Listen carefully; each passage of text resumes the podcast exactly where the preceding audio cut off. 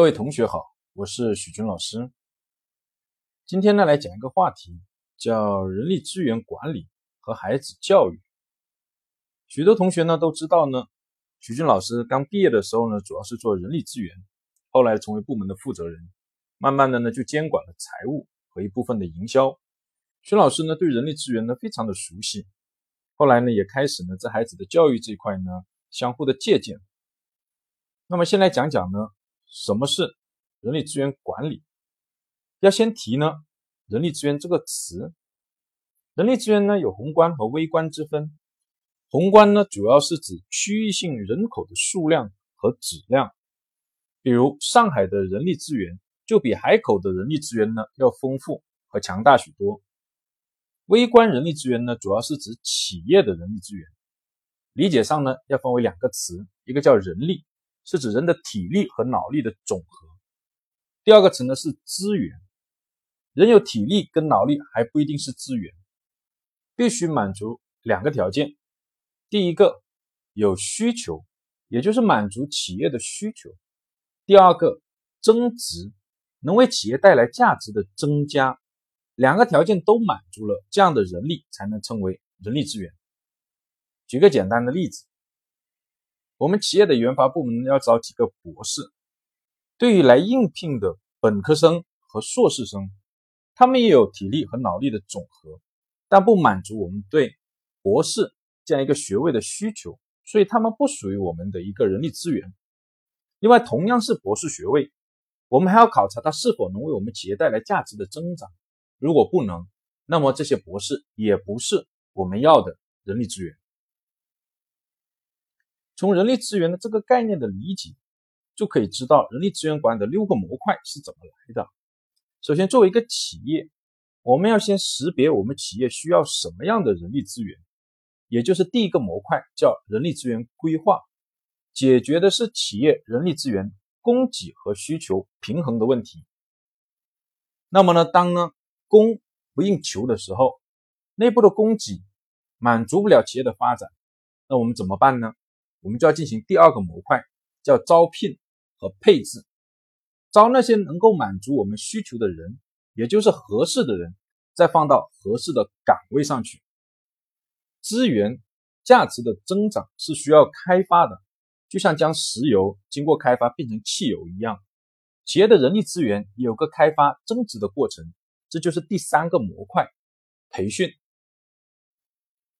而员工呢，给企业带来价值的增长是不一样的。怎么来衡量？这就是绩效管理的部分。第四个模块，所谓的绩效呢，就是呢员工表现好坏的程度，就涉及到了哪些表现标准是什么，以及用什么方法来衡量等等。当呢员工为企业带来价值的增长了以后。我们要给予员工一定的回报，这就是第五个模块：薪酬和福利。薪酬是员工劳动所得，多劳多得；而福利则是呢员工的身份决定的，只要他是企业的员工，就能享受。人力资源管理的最后一个模块叫员工关系管理，因为呢员工是人，他有情绪，也有呢相应的权利。所以，员工关系管理呢，两条主线。第一条，如何从法律的角度保障企业和员工之间的利益；第二条，如何让员工呢产生满意感，从而呢更加努力的完成工作。这就涉及到企业文化等等的内容。人力资源管理的这一套模式，对孩子的教育呢具有很大的借鉴意义。第一个部分。叫人力资源规划，我们要识别对于孩子未来的发展而言，他现在拥有哪些人力资源，而发展呢又需要哪些人力资源，进行供需的匹配问题。在中国，我们都知道高考呢是一考定终身，而高考考的更多的是记忆力，也就是背诵的功夫。但是孩子未来的发展呢，从前途远大的角度来说，还需要很多其他的人力资源。比如说是创造力、抗压力等等，而这些呢，在我们日常的学习当中培养呢是比较少的，需要呢父母更多的关注这些主流的核心的品质的教育和培养。第二个模块叫招聘跟配置，也就是我们要去发现孩子的长处，他擅长哪些，要扬长避短。很多家长会有这样的一种思路，啊，就是我的孩子哪里还不够好，我应该要去呢，哎呀，给他进行补充，使这些呢短处的地方都补起来。但要注意，许多的短处往往是性格决定的，是很难改的。江山易改，本性难移。更多的要去呢，发现孩子的长处。他的优势在哪里？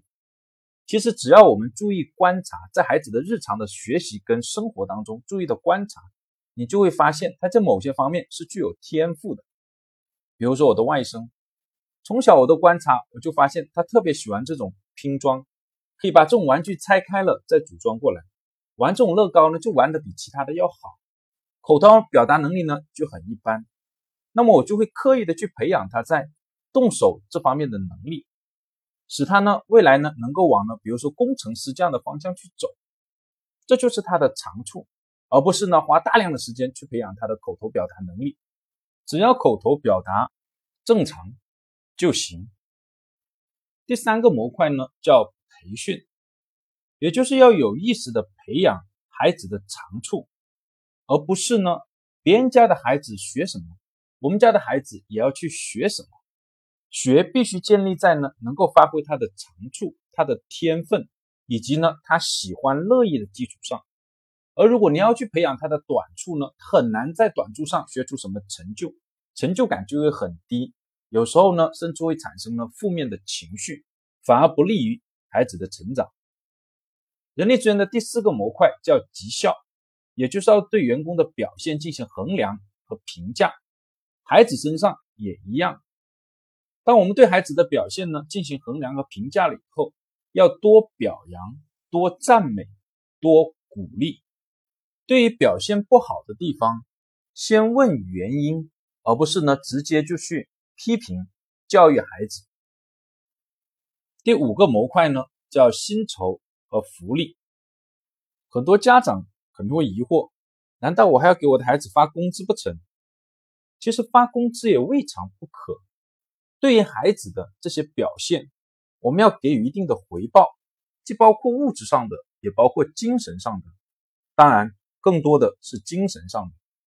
萨提亚呢说过，父母呢要感谢孩子，因为孩子呢帮助了我们成长，所以我们要给予孩子更多的关注，更多的陪伴，更多的爱，这是一种感恩。最后一个模块呢，叫关系管理，这个好理解，就是要孩和孩子呢建立良好的亲子关系。这里呢，家庭文化的一个构建是个非常重要的内容。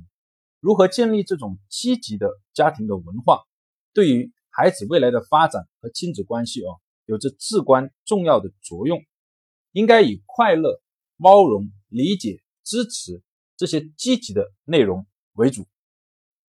父母。爱子女，则必为之计深远。希望呢，大家有所启发。谢谢大家。